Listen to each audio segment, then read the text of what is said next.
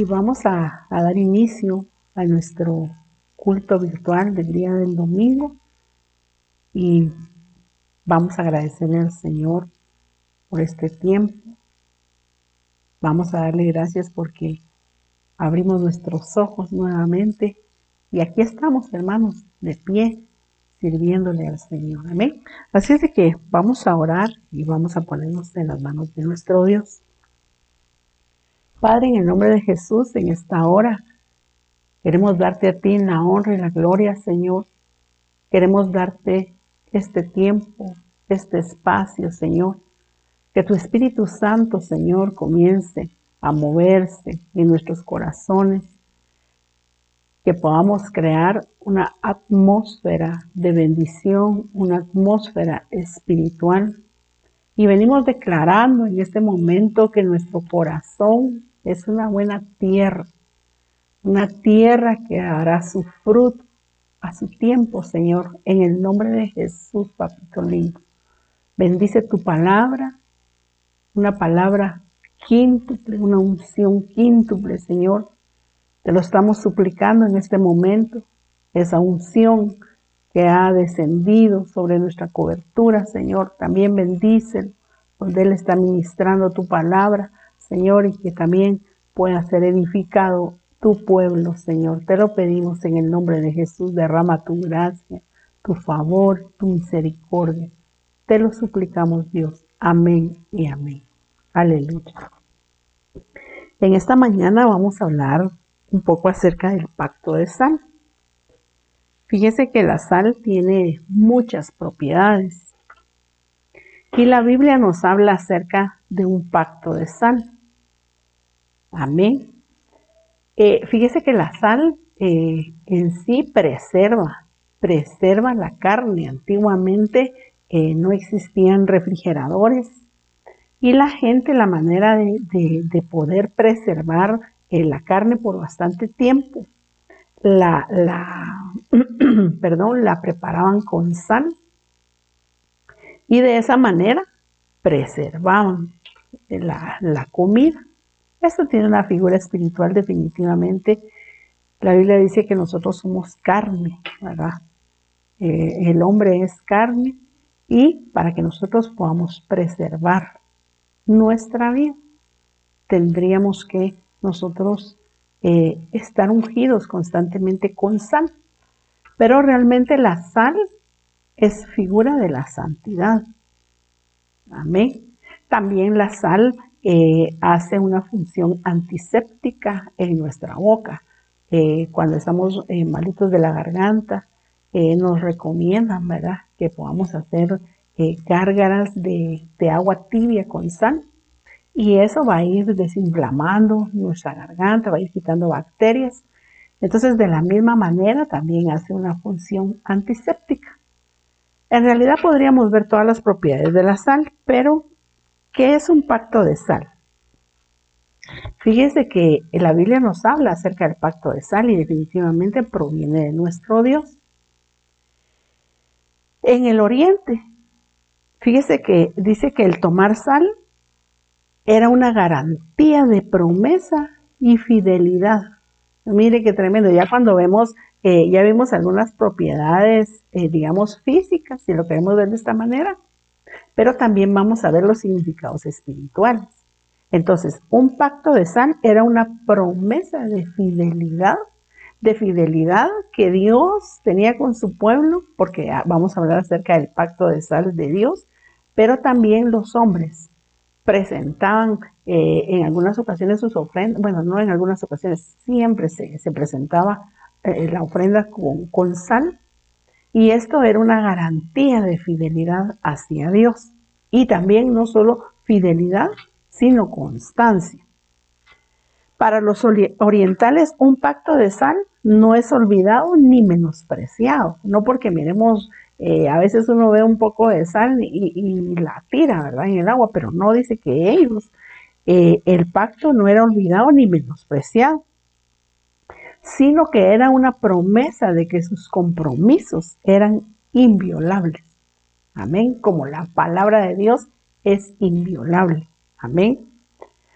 Fíjese que es bien tremendo porque aún cuando alguien tenía un pacto de sal en una, en una casa, aún los ladrones, dice, honraban este pacto y no, ellos no hurtaban en ese hogar o no le robaban a la persona que tenía un pacto de sal. Eso es bien tremendo.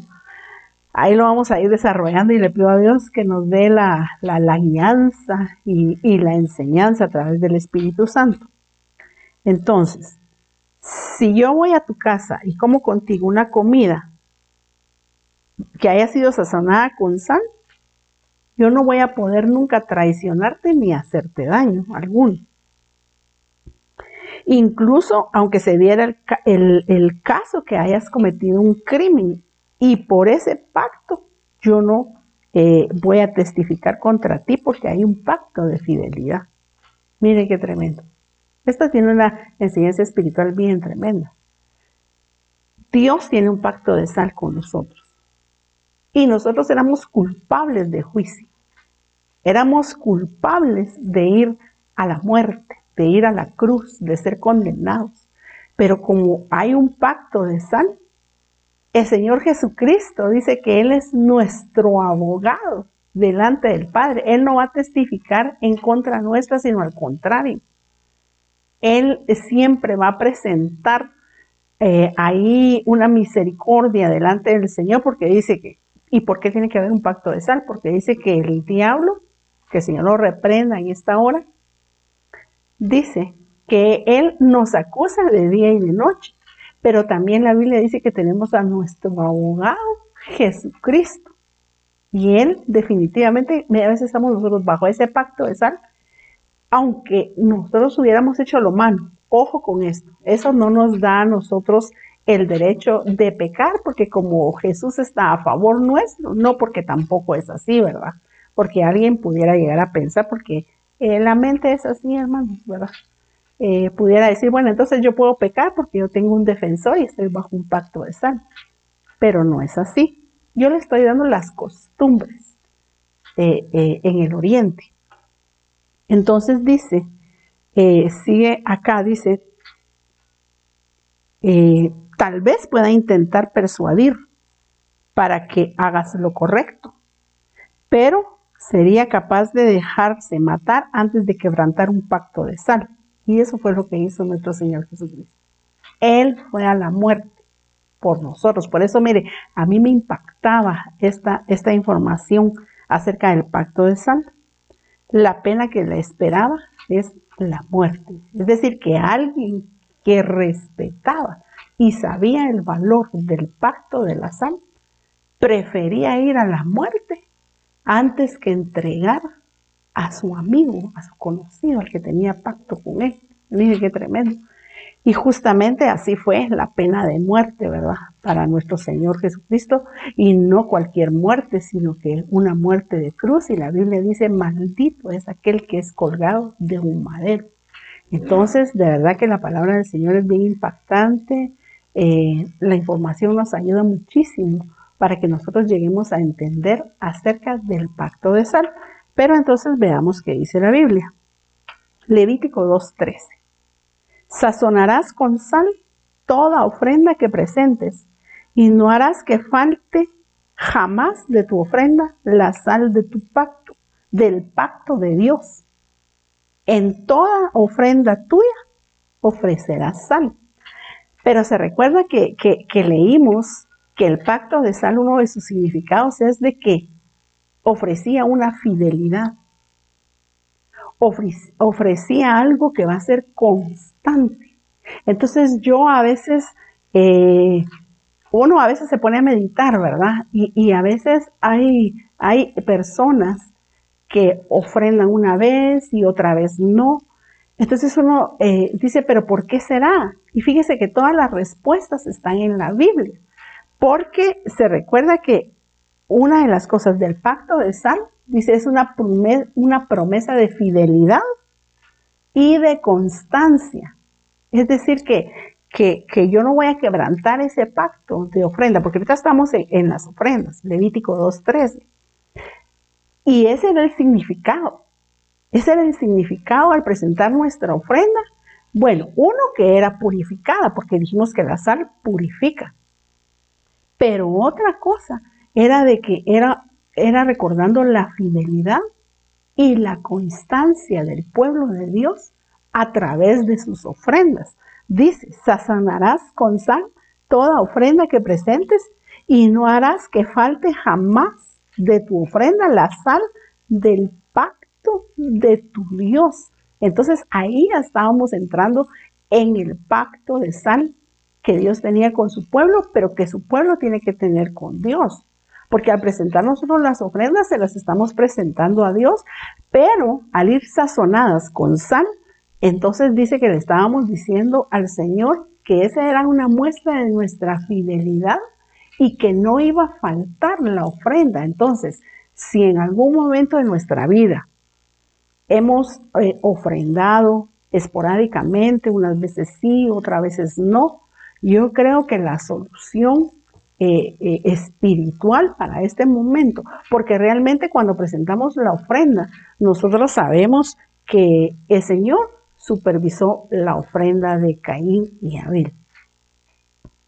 El Señor Jesucristo, a la hora de la ofrenda, dice la palabra del Señor, que se sentó en el arca de las ofrendas. Y ahí fue donde él supervisó cómo daba la gente esto y lo otro. Y él dijo que aquella viuda había, había dado más que todos los demás. Y también el Espíritu Santo, porque a la hora eh, que cuando se presentó Ananías y Zafira con la ofrenda, eh, eh, el apóstol les dice, no han mentido a Dios, sino han mentido al Espíritu Santo. Entonces vemos que, el, Padre, el Hijo y el Espíritu Santo supervisan nuestra ofrenda a la hora de presentarla. Entonces, y cuando nosotros hemos hecho un pacto de sal, no debe de faltar. Entonces, hay algo dentro de nosotros. Dijimos que la sal preserva. Entonces, la sal está preservando nuestra ofrenda pero también nos está dando un pacto de fidelidad y un pacto de constancia delante del Señor, que no va a faltar, ahí mismo lo dice, mire, y no harás que falte jamás de tu ofrenda la sal del pacto de tu Dios en toda tu ofrenda tuya, ofrecerás sal. Algo que me impacta en la palabra del Señor es de que no, no, no nos está hablando de no nos está hablando de ofrenda. ¿Qué tan importante será la ofrenda para Dios que aún para ofrendar nosotros tenemos que tener un pacto de sal? Pero sigamos adelante. Dice, se añadía sal a cada ofrenda de cereal. Algunos han sugerido que si bien la levadura facilitaría la putrefacción de la ofrenda, la sal lo impediría. Mire qué tremendo. Mire, por eso es de que nuestra ofrenda debe ir sazonada con sal. Por supuesto, eh, solamente que sea un rema de Dios, usted va a agarrar un poco de sal y le va a agregar a su ofrenda para que nunca falte la ofrenda. Pero esto es espiritual. En este momento estamos hablando de cosas espirituales. Pero cuando la ofrenda era de cereal, era fácil de que se pudriera. Y entonces para eso le agregaban sal para evitar la, putrefacción de la ofrenda. Pero en los tiempos antiguos la sal probablemente significaba permanencia, que no se corrompía, algo que no se va a corromper. Por tanto, es un pacto de sal. La sal significa un pacto permanente en el cual Dios perpetúa su pacto con cada generación en Israel. Mire qué preciosa es la palabra del Señor. Entonces, otra de las cosas que hacía la sal era preservar la ofrenda para que no se pudriera. Amén. Ahora, Génesis, entonces mire, pues es que a mí me, impacta esto porque entonces, al presentar yo mi ofrenda, estoy blindando el resto de, mis bienes monetarios de la putrefacción. Porque la, recuérdese que la Biblia dice que no hagamos tesoros en la tierra donde la orina y la polía corrompen. Entonces, mire, al presentar nuestra ofrenda continua, una ofrenda que va sazonada con sal, nosotros estamos preservando el resto de la putrefacción, de que lo demás se pierda. Yo no sé si usted se ha dado cuenta, pero cuando uno deja de ofrendar y de diezmar, eh, uno ya no sabe ni en qué se le fue el dinero, ¿verdad? Pero ¿por qué se nos terminó? ¿Por qué se nos acabó? Ya no tenemos esto y lo otro. Pero eh, recuérdese que Malaquías es bien claro cuando nos habla. Toda la nación me habéis robado en mi diezmo y mi ofrenda. Entonces, mire, la Biblia es bien clara. La Biblia nos dice diezmos y ofrendas y muchas veces nosotros invertimos la palabra. Muchas veces eh, muchas personas eh, diezman y dicen yo ya cumplí, pero eso realmente le pertenece a Dios. Pero la ofrenda realmente es la medición del amor que nosotros tenemos hacia Dios, porque el Padre ofrendó al Hijo, Él dio lo más grande, lo más hermoso, Él dio lo único que tenía. Un día vamos a estudiar acerca de las ofrendas únicas, ¿verdad? Así como Abraham le pidieron a su único, ¿verdad? La viuda dio lo único que tenía, el padre dio a su único hijo, pero ese es otro tema, ¿verdad? Entonces, eh, Génesis 19, 26 dice, entonces la mujer de Lot miró atrás a espaldas de él y se volvió una estatua de sal. Pero entonces usted sabe que la sal eh, no es eh, una materia que se va a mantener y que se va a sostener, sino que la sal se deshace. Y ella por desobediencia, ella volteó a ver atrás y ella se convirtió en una estatua de sal. Pero note algo, vamos a ir viendo eh, eh, más adelante, si ella se hizo una estatua de sal, ella no permaneció. Entonces quiere decir que ella, volviendo a la referencia del pacto de sal, porque dice que el pacto de sal nos enseñaba y nos indicaba algo que era fiel, algo que era eh, eh, perdurable, algo que no se iba a desvanecer. Entonces quiere decir que la esposa de Lot, ella no tenía un pacto con Dios. Y no lo tenía porque no le obedecía. Mire, es que de verdad que la palabra del Señor es bien tremenda y yo me gozo por ello porque, eh, pues tal vez yo, En algún momento no me había puesto a pensar por qué ella se convirtió en una estatua de sal. Pero cuando ya yo veo lo que significa el pacto de sal, que es fidelidad, una promesa inquebrantable, algo que iba a durar para siempre, algo que no iba a faltar. Entonces ahí el Señor lo que nos estaba diciendo, entiendo yo, es de que ella era una mujer que no tenía un pacto de sal con el Señor, no iba a permanecer en sus promesas, era una mujer infiel, era una mujer que, que realmente eh, no conocía del temor hacia Dios, porque cuando uno le teme a Dios, imagínense si fue una orden dada por los ángeles que llegaron a rescatarlos. Entonces, eh, realmente ahí nos deja una gran enseñanza la palabra del Señor. Ahora, Lucas 17:31, aquí vamos a ver. En aquel día, el que esté en la azotea y sus bienes en casa, no descienda a tomarlos. ¿En, en dónde tenía ella puesta su corazón? Puesto su corazón. En los bienes que tenía en su casa. En su casa también. El que esté en el campo, asimismo, no vuelva atrás.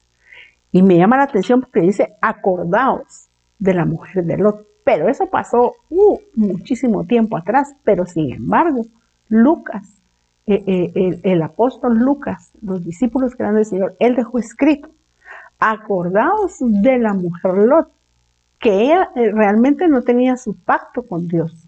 Seguramente sí tenía su pacto, pero en las cosas materiales. Y recuérdense que la Biblia dice que el cielo y la tierra pasarán, pero mi palabra permanece para siempre. Amén. Entonces, Lucas 9:62.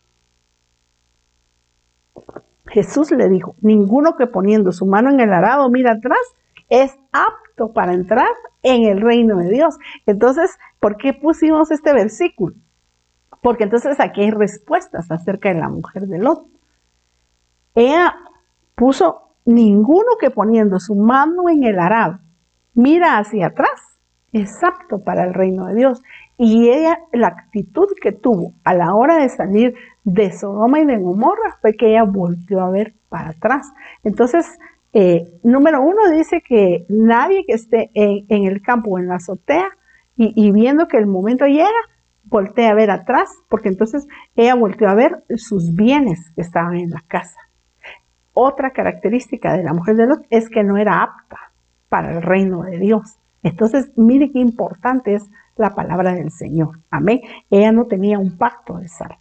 Y todos aquellos que tienen un pacto de sal, dijimos que la sal preserva, la sal purifica y constantemente nos estamos nosotros purificando con la sal de la santidad que viene de parte de Dios. Recordemos que la Biblia dice sin santidad nadie verá al Señor. Amén. Entonces, eh, sigamos. Fíjese que dice, la sal era tan valiosa antiguamente que se usaba como dinero. Tan importante era la sal en aquel tiempo, fíjese. Y dice que habían intercambios, los pagos de trueques se daban con sal. Es decir, si yo cambiaba, por decirle algo, eh, una libra de trigo, yo podía entregar una libra de sal. O sea, la sal servía como, como un salario, como un dinero. Y de ahí viene la palabra salario, de salario, porque la palabra sal viene de salario y viene del, latín dinero en sal. Entonces, realmente, a la escritura es bien tremendo, porque entonces, ¿qué nos entregan a nosotros cada vez, cada fin de mes, cada quincena? Mire, aquí está su salario, le dicen a uno, como para que uno no se recuerde, perdón, para que uno no se olvide que tiene un pacto con Dios y que lo primero es lo primero, lo primero es el diezmo y lo segundo es la ofrenda.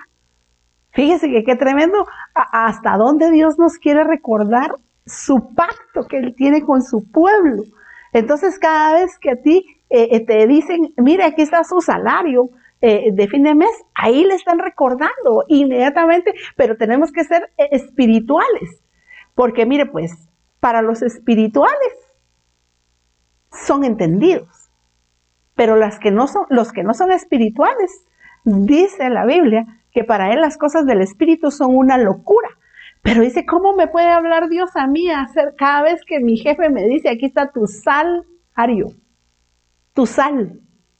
Cada ofrenda que tú presentes, sazónala con sal para preservar el resto de tu salario. Mire qué tremendo es la palabra del Señor. De verdad que cuando el Señor le quiere hablar a uno, eh, como dice nuestro Padre Espiritual, aún por los anuncios, Dios te va a hablar, aún en medio de una alabanza, Dios te va a hablar, Dios te va a hablar por medio de una prédica, Dios te va a hablar a tu corazón. Y yo creo que esta mañana el Señor nos está hablando a todos, ¿verdad? Y entonces, mire qué tremendo, ¿verdad? Bueno, yo al menos así lo entiendo yo y, y de verdad. Dice, Segunda de Crónicas 13:5. ¿No sabéis vosotros que Jehová vuestro Dios de Israel dio el reino a David sobre Israel para siempre? A él y a sus hijos bajo un pacto de sal. Entonces, ¿qué lo llenaría de sal? Mire, yo no sé cómo fue realmente, eh, el llamado al reinado de David, pero nosotros sabemos, lo que sí sabemos es que David es figura de Cristo y nosotros somos hijos de Cristo. Amén. Así dice la Biblia. Amén. Eh, entonces yo y los hijos que me has dado, dice el Señor Jesucristo. Entonces somos hijos de Dios, somos hijos eh, del Hijo y también somos hijos del Espíritu Santo. Pero entonces, dése cuenta, aquí el Señor les hace la pregunta, ¿no sabéis vosotros que Jehová, Dios de Israel, dio el reino a David sobre Israel para siempre, a él y a sus hijos, bajo un pacto de sal, bajo un pacto permanente. Amén. Porque dice la Biblia que el reino de David no se iba a terminar, iba a seguir para siempre. Y es Jesucristo, porque Jesucristo sigue siendo rey de reyes y señor de señores. Siempre iba a haber un sucesor e, e, en, la vida de David, en el reinado de David, aunque sus hijos fueron malos.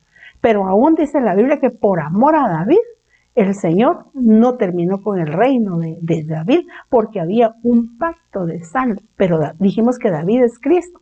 para Él y sus hijos. Nosotros somos hijos de Cristo. Amén. Y entonces hay un pacto un pacto de fidelidad, de servirle a Dios con permanencia, de servirle al Señor, que no falte en nosotros todo lo que es de Dios, porque eso significaba el pacto de sal. Era un pacto inquebrantable, un pacto duradero, un pacto que no iba a ser corrompido, un pacto en donde no iba a faltar nunca. Ahora acá el Señor dice que pone a David bajo un pacto de sal un reino de pacto y de sal para él, pero no solamente para él, sino que para también para sus hijos. Entonces, la Biblia dice que somos hijos de Abraham, pero también somos hijos de David, porque David es Cristo. Amén.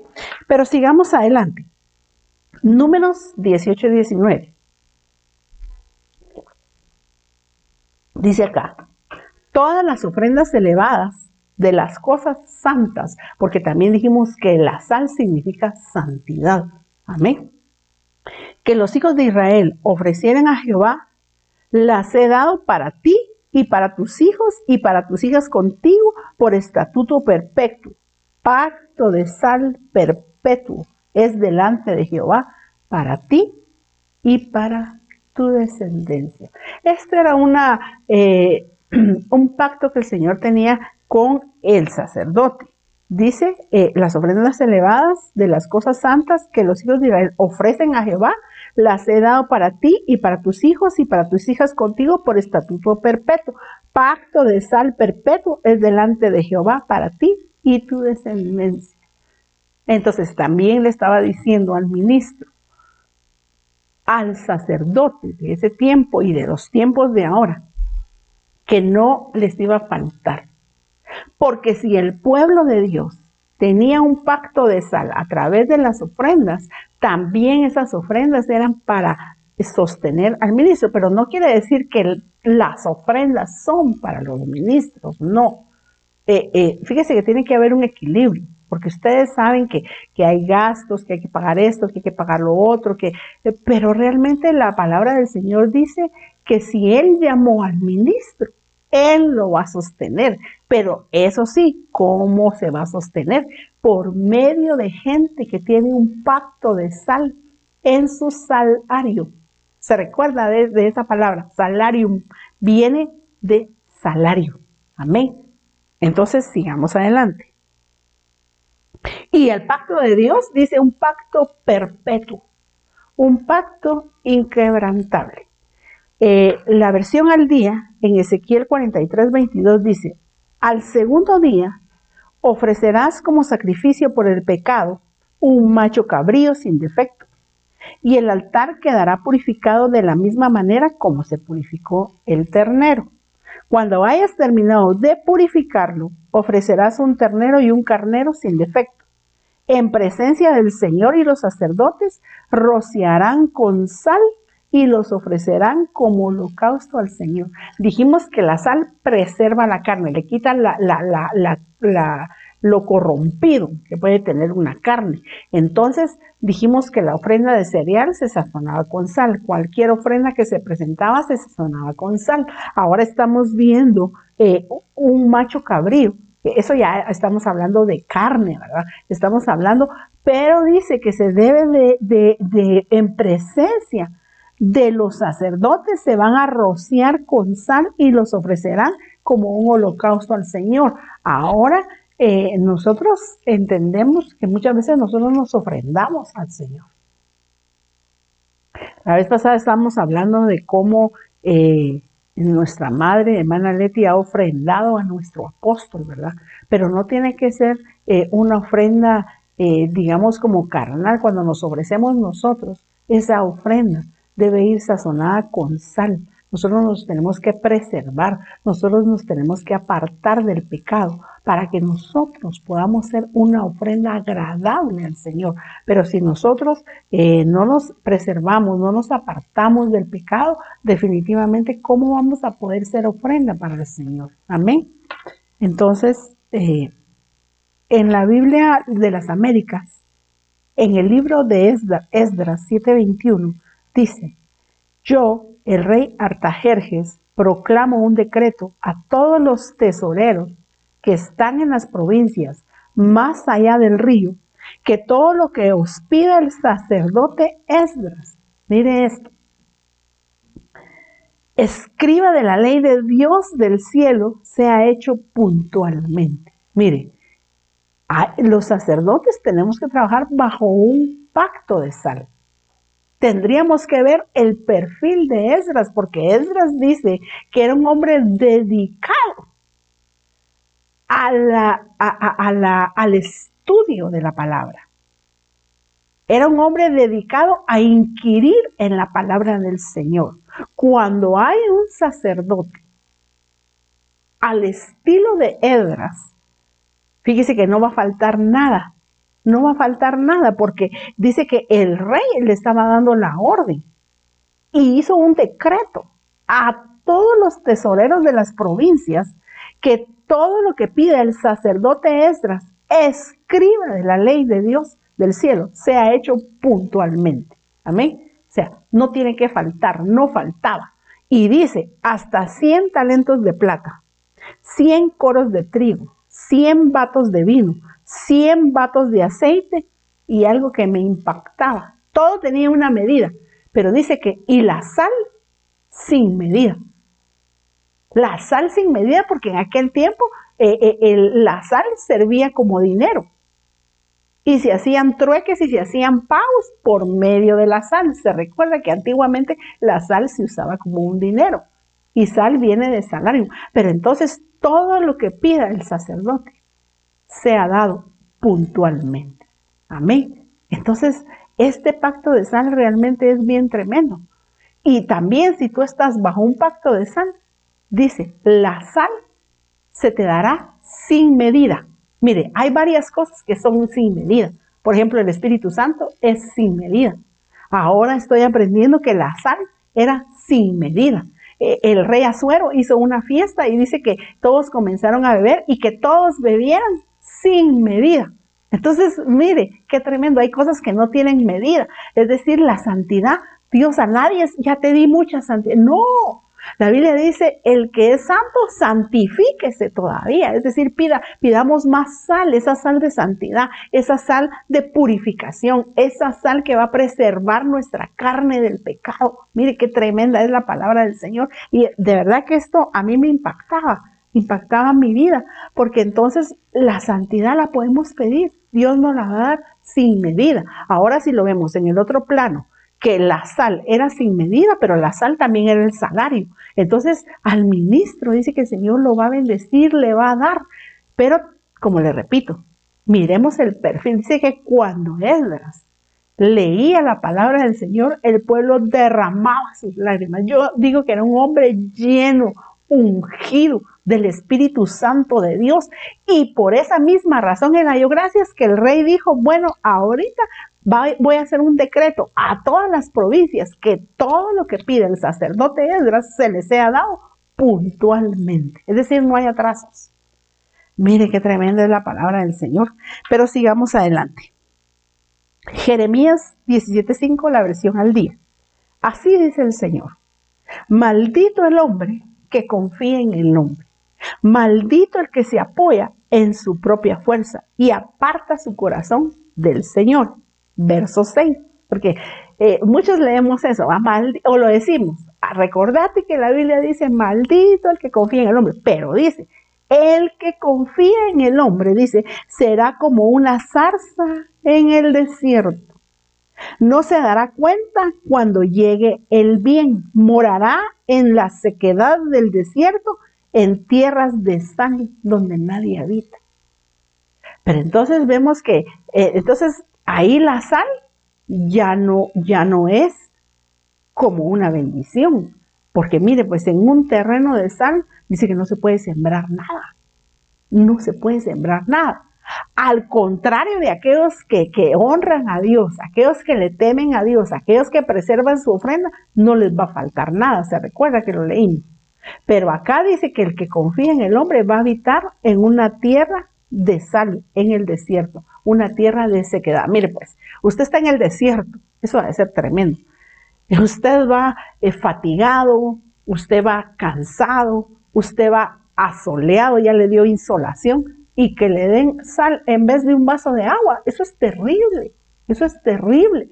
Pero así le vendrá, así caerá sobre la vida de aquellas personas que confían en el hombre y que no confían en Dios. Por eso, mire, nuestra confianza plena debe estar puesta en Dios y no en el hombre, no en lo que nos va a dar el gobierno, no en el trabajo que me puede dar mi jefe, no en el contacto que yo tengo para poder conseguir eh, un beneficio. No, porque la Biblia dice, maldito el hombre que confía en el hombre. Pero eso ya lo hemos leído muchas veces, pero aquí dice, va a ser como una zarza en el desierto. No se dará cuenta cuando llegue el bien. Es decir, el bien está llegando, pero ni lo va a ver.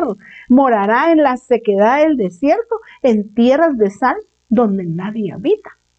Qué tremenda es la palabra del Señor. Entonces, para lo bueno es bueno, pero también cuando yo dejo de confiar en Dios y yo confío en el hombre, podemos decir, vivimos en un terreno de sal, pero no hay nada, hay una sequedad tremenda en, la vida. Y, muchas veces eh, alguien se puede estar preguntando, pero ¿por qué será que yo tengo una sequedad espiritual? Están predicando, están enseñando y a mí hasta me cae mal el predicador cada vez que habla, por eso ni lo miro. O puede ser la predicadora, ¿verdad?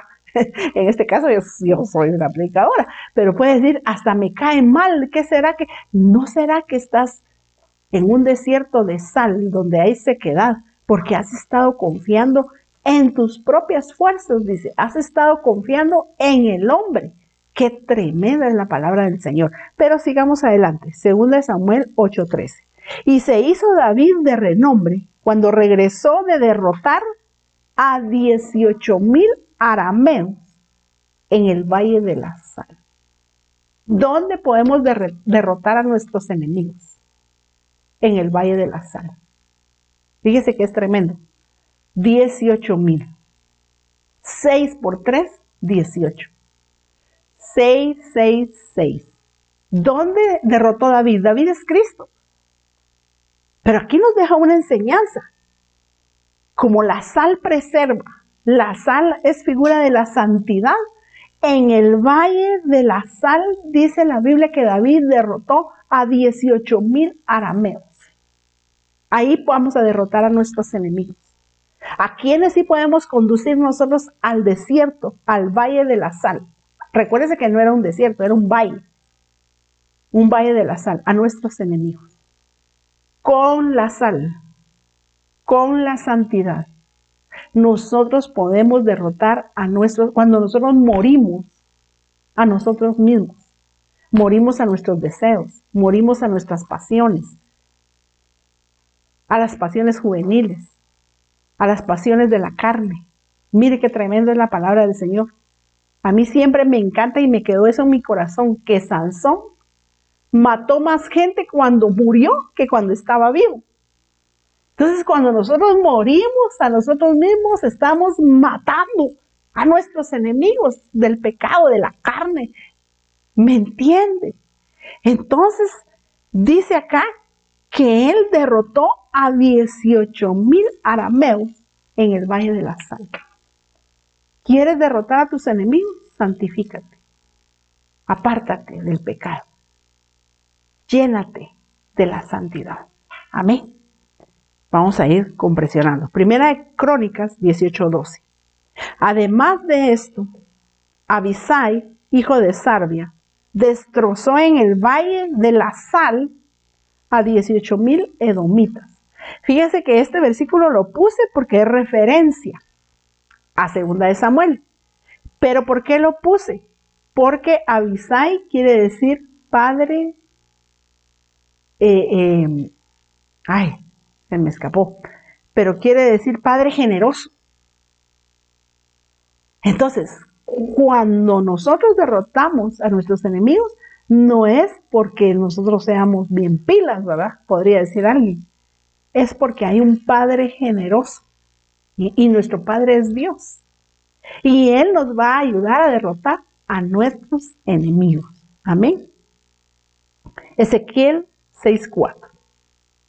En cuanto a tu nacimiento, el día que naciste, no fue cortado tu ombligo, ni fuiste lavada con aguas para limpiarte, ni salada con sal, ni fuiste envuelta con fajas. Mire qué tremendo.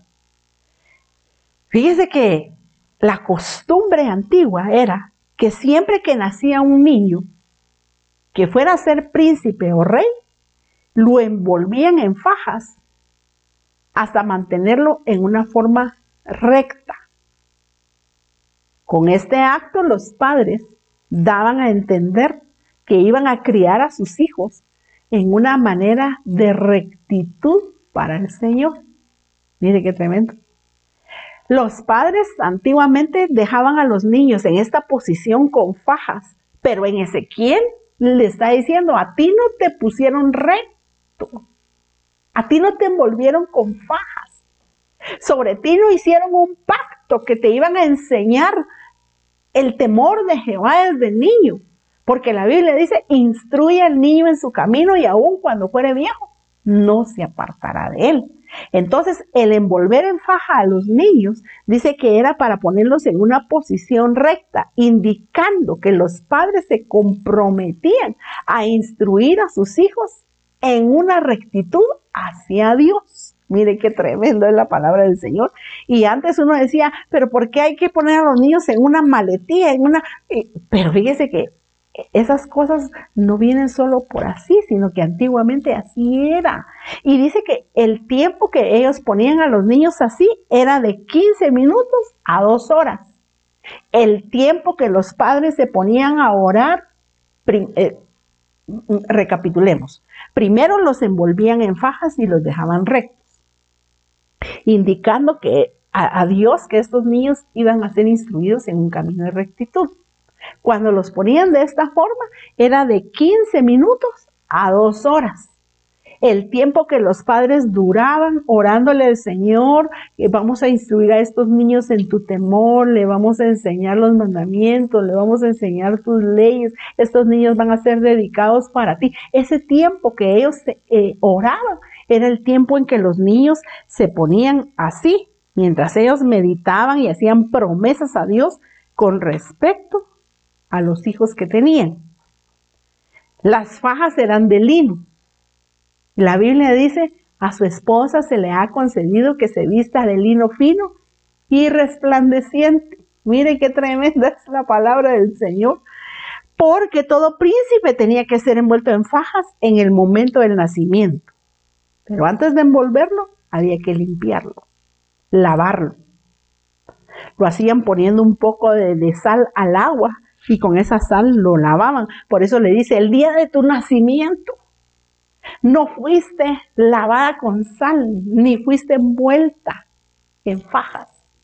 No te marcaron un camino de rectitud. Y alguien podría ponerse triste porque diría, a mí no me hicieron nada de eso, porque yo cuando estaba leyendo eso, me... pero la Biblia dice que hoy tenemos un nuevo nacimiento, Cristo Jesús. El que no naciere del agua y del Espíritu no puede entrar en el reino de Amén. Pero entonces dice acá, la razón que todo príncipe tenía que ser salado era porque cuando al llegar a ser rey debería de juzgar con rectitud, con justicia, con honestidad y las palabras tenían que ser saladas. El rey tenía que ser íntegro y por eso debía de ser salado en el momento de nacer.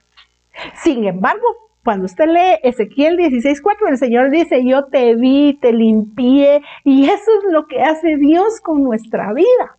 Amén. Te lavé con sal, te vestí, te calcé. Eso es la promesa que nosotros tenemos de parte del Señor. Lucas 2:6. Aconteció que estando ellos allí, se cumplieron los días de su alumbramiento ese es el Señor Jesús. Y dio a luz a su hijo primogénito y lo envolvió en pañales y lo acostó en un pesebre porque no había lugar para ellos en el mesón. Mira, también a nuestro Señor lo envolvieron en pañales, es decir, en esas fajas. Pero ahí dice pañales, pero en el original es esparganó, del hebreo, del griego, perdón, 4683. Y de espargón, que dice franja, tirar una franja. Significa atar, envolver con tiras, fajar a un infante según la costumbre del oriente envolver en pañales. A él le estaban marcando un camino de rectitud. De hecho, él es el camino, pues. Entonces, eso quiere decir que cuando Cristo nace en nosotros, nuestros caminos son cambiados. Por muy torcidos que hubieran estado nuestros caminos, el Señor los va enderezando. Amén. Marcos 9:49.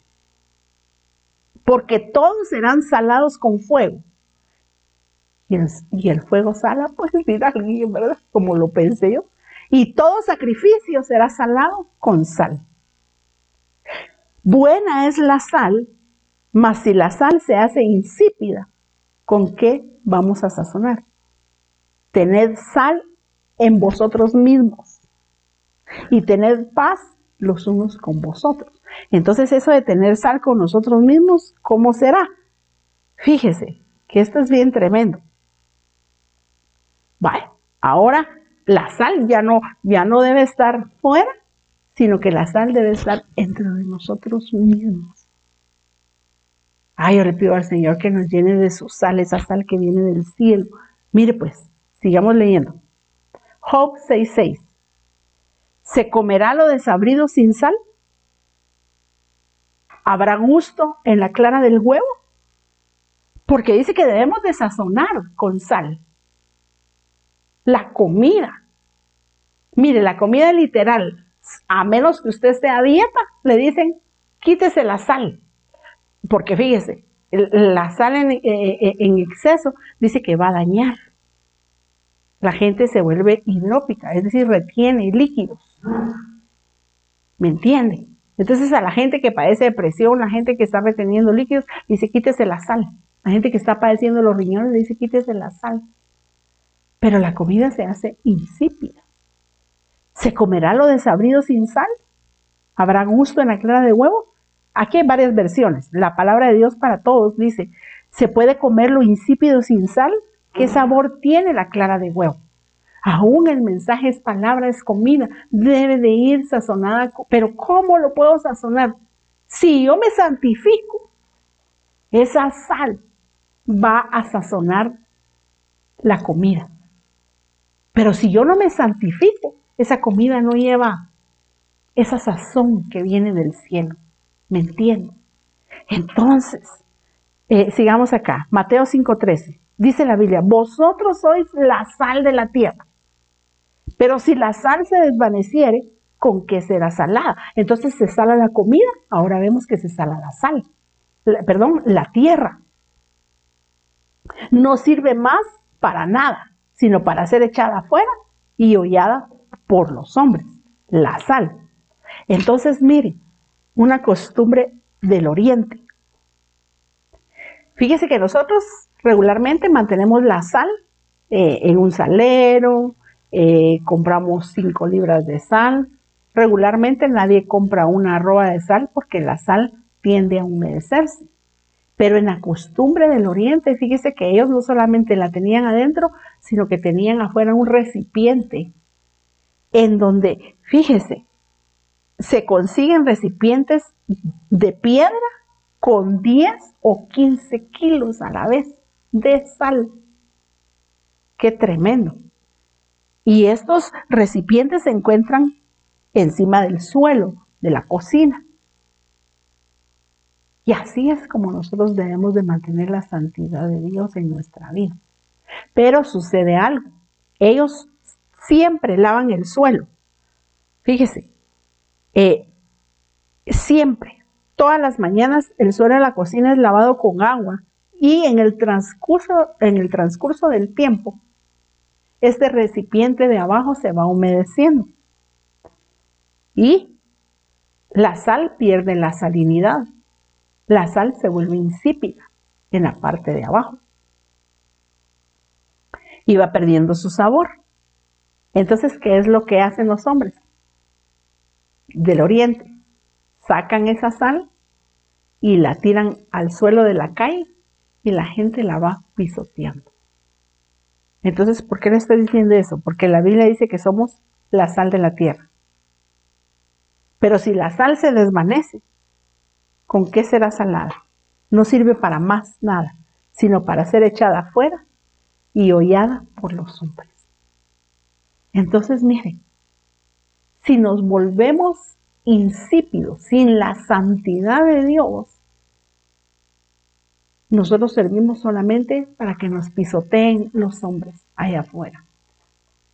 Pero si tú te mantienes en integridad, si tú tienes un pacto de sal con Dios, te mantienes fiel, te mantienes íntegro, permaneces en las promesas que le has hecho a Dios y las promesas de Dios en nuestra vida, entonces tú y yo vamos a ser los que sazonen esta tierra. ¿Me entienden? Entonces mucha gente dice, ¿por qué será que todo el mundo me pisotea? ¿Por qué será que todo el mundo me maltrata? Porque no será que nos hemos vuelto insípidos. Y la sal insípida ya no sirve para nada. En la costumbre oriental te digo que mantienen la sal en jarrones donde caben de 15 a 30 libras de sal. Así la mantienen. Y me llama la atención porque dice que la tapadera que está sobre el recipiente es una manera de, una, una, tapadera de piedra. Nosotros sabemos que la roca es Cristo. Pero con el uso, ellos van lavando su cocina y se moja. Dice que la sal se vuelve insípida. Y ellos lo que hacen es que salen de su casa y tiran la, la, sal afuera de la calle y toda la gente que camina por ese lugar la pisotea. Entonces nosotros somos hijos de Dios. Nosotros no fuimos llamados para que nos estén pisoteando. Pero si nosotros perdemos esa sazón, esa santidad, esa preservación, entonces nosotros realmente solo vamos a servir para que seamos ahollados, pisoteados en la tierra. Nosotros somos la sal de la tierra y por eso estamos preservando aún este, este planeta. Amén. Ahora dice acá, Colosenses 4:6. Vamos a ir compresionando y terminando. Amén. Sea vuestra palabra siempre con gracia, sazonada con sal, para que sepáis cómo debéis responder a cada uno. Amén, hermano. Entonces, de verdad que esta palabra eh, ha bendecido mi vida. Cada día aprendo más que el Señor pueda en esta hora asentar la palabra en tu corazón por medio de su Espíritu Santo. Y pidámosle al Señor que nuestra palabra siempre sea con la gracia de Dios sazonada con sal. Pero también pidámosle al Señor que nuestro salario sea preservado a través del diezmo y de la ofrenda. Fíjese que cada ofrenda se presentaba delante del Señor sazonada con sal, recordando el pacto perpetuo de sal con Dios. Amén, hermano.